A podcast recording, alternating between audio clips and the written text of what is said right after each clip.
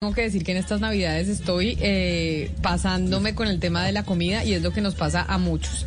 Y yo creo que en enero nos vamos a estar quejando y así como vamos a tener que hacer planificación financiera, que lo hablábamos la semana pasada de cómo controlarnos en los gastos, cómo controlarnos en, en las compras, pues otra de las cosas que vamos a tener que estar pensando en enero del próximo año es, bueno, ¿y cómo vamos a, a controlarnos con el tema del peso? Porque siempre después de diciembre el peso es uno de los problemas que tenemos todos y por eso he querido llamar a Alexandra Rada, que es médica estética especializada, para que nos diga, bueno, ¿Cómo hacemos para controlarnos con el tema de la comida, con todos los buñuelos y todas las fiestas que tenemos constantemente en esta época de Navidad? Doctora Rada, bienvenida, gracias por acompañarnos.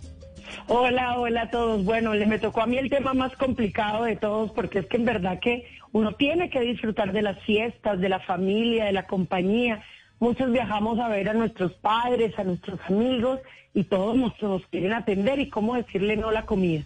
Pero pienso que tenemos una semana todavía para hacer una programación total de lo que va a ser nuestra alimentación el próximo año. Y la primera clave, empecemos limpiando el cuerpo, desintoxicando. Doctora Rada, cuénteme una cosa, ya que habla usted de empecemos con intoxicar el cuento, eso a mí me suena dieta. Y la verdad es que yo le digo que yo he tratado de hacer dieta antes y nunca me ha funcionado y creo que no soy la única porque mucha gente, o sea, las estadísticas dicen muy claramente que la gente hace dieta, algunas súper estrictas, se bajan un resto de kilos, pero después al año otra vez están subidos de nuevo. Entonces, ¿por qué las dietas no funcionan? Porque ahí está el cuento, es que uno no puede vivir a dieta toda la vida. Uno lo que tiene que tratar es de llegar a un estilo de vida saludable, donde se alimente bien todos los días del año y que si se desjuicia un fin de semana no importa porque compensa. Miren, lo primero que hay que entender es que apenas nombramos la palabra dieta ya genera una repulsión absurda. Y no sé si ustedes se acuerdan que había una serie hace muchos años aquí en Colombia que a una persona le salía un angelito en un lado del hombro y a otro un demonio. ¿Y qué pasa? Cada vez que nos dicen no a la empanada, el demonio dice, ay, pero ¿cómo no nos vamos a comer la empanadita? Comámosla. Y empieza una guerra terrible de mí conmigo mismo a quererse comer todo lo que no nos podemos comer. Y cuando ya estamos flacos empezamos a comernos todo lo que no nos comimos. Entonces esa no es la estrategia. La estrategia no es hacer dieta. Pero ojo, si estamos muy subidos de peso, sí tenemos que hacer cambios dramáticos en la alimentación para poder bajar ese peso extra e ir tratando de llegar a un estilo de vida saludable. Doctora, pero la dieta que usted recomienda, bueno, digamos no dieta, sino la forma de educar al cuerpo en cuanto a comida se refiere, ¿va hacia el lado de aumentar las grasas o disminuir las grasas? Me refiero a comer tocineta, aguacate, etcétera, etcétera. No, no, no, no, no. Miren, todo nos es permitido, el problema es si lo hacemos en exceso. Por decir algo, si queremos bajar de peso, empecemos, tenemos que tener todos los grupos de alimentos en el plato pero restringámonos con la cantidad de harinas. Comemos harina, lo ideal es comérsela al desayuno, porque todo lo que comamos al desayuno se quema durante el día.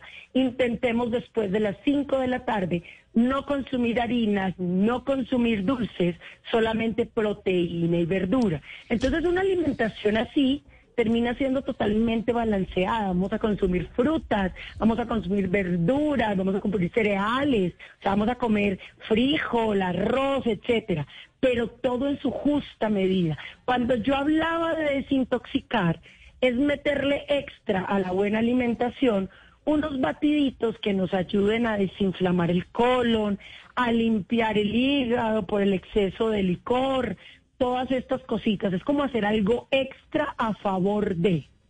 Doctora, eh, una de las cosas que fue sensación el año pasado fue el tema de el ayuno intermitente. Y uno vio cientos de artículos y de personas eh, conocidas que hablaban que eso era bueno para el alma, incluso para el estado de ánimo, pero desde el punto de vista científico, ¿eso es bueno? ¿Eso es saludable? Bueno, miren, eso es un tema bien complicado. ¿Por qué? Porque el ser humano está diseñado para desayunar, almorzar y comer. Y no lo digo yo, lo dice nuestro biorritmo, lo dice nuestro ciclo circadiano. El cuerpo se levanta, aumenta unas cosas, baja las otras, pero se prepara para recibir energía que la energía viene de la comida. Nos acostamos 10, 11 de la noche, tenemos ayunos de 6, 8 horas, el cuerpo se queda sin energía para durar el resto del día del trabajo. Entonces, el ayuno puede ser una herramienta, mas no podemos toda la vida vivir ayunando. Podemos hacerlo cuando ya hemos llegado a un momento en el que sabemos alimentarnos, queremos un estímulo extra, entonces hacemos el ayuno intermitente. Pero si estamos diseñados para desayunar, almorzar y comer, no creo que podamos vivir el resto de la vida ayunando. Pero ahí entonces vamos con otro de los problemas y es a quién le creemos, doctora Rada, porque si hay algún debate a nivel universal es el tema de la alimentación. Unos, que entonces es mejor la dieta de las grasas, como le decía Gonzalo Lázaro y mi compañero, que entonces no comer carbohidratos, sino solo comer grasas. Otros que no, que dejar las grasas y sí comer hidratos de carbono, que el ayuno sí, que el ayuno no, que los lácteos sí, que los lácteos no. ¿A quién le termina creyendo uno con tanta teoría que hay?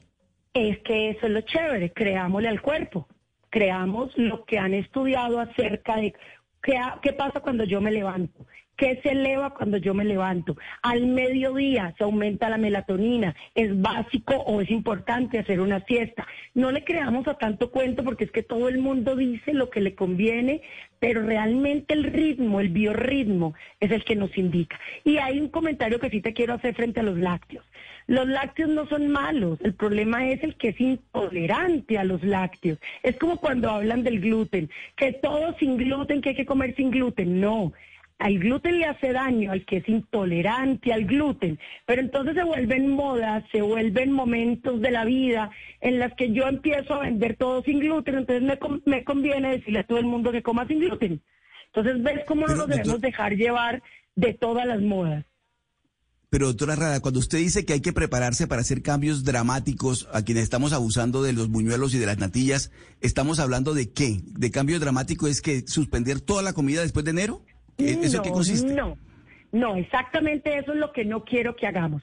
Dramáticos me refiero es que tú te puedes comer 10 buñuelos al desayuno y vas en la noche otra novena y te comiste otros 10. Dramáticos es porque te vas a comer una harina al día. Escoge si la quieres al desayuno o al almuerzo, pero te vas a comer tu porción de harina. Pero cuando el cuerpo lo tienes acostumbrado un mes entero a comer harina sin ningún tipo de control, te lo va a exigir, el cuerpo lo va a necesitar y para ti va a ser muy difícil mantenerte solo comiendo una. Ahí es donde yo me refiero al cambio dramático, porque es empezar a, pelear contigo mismo, con tus necesidades, porque llevas un mes metiéndole de todo al cuerpo y al cuerpo va a resentir que no se le estés dando en la misma cantidad. Pues doctora Alexandra Rada, mil gracias por estar con nosotros hoy, en donde yo creo que no hay persona en Colombia que no esté pensando en estos momentos de fiestas de Navidad, en qué hacer con la dieta, qué hacer con los kilitos de más y cómo planificar la desintoxicación en enero. Mil gracias y feliz día para usted.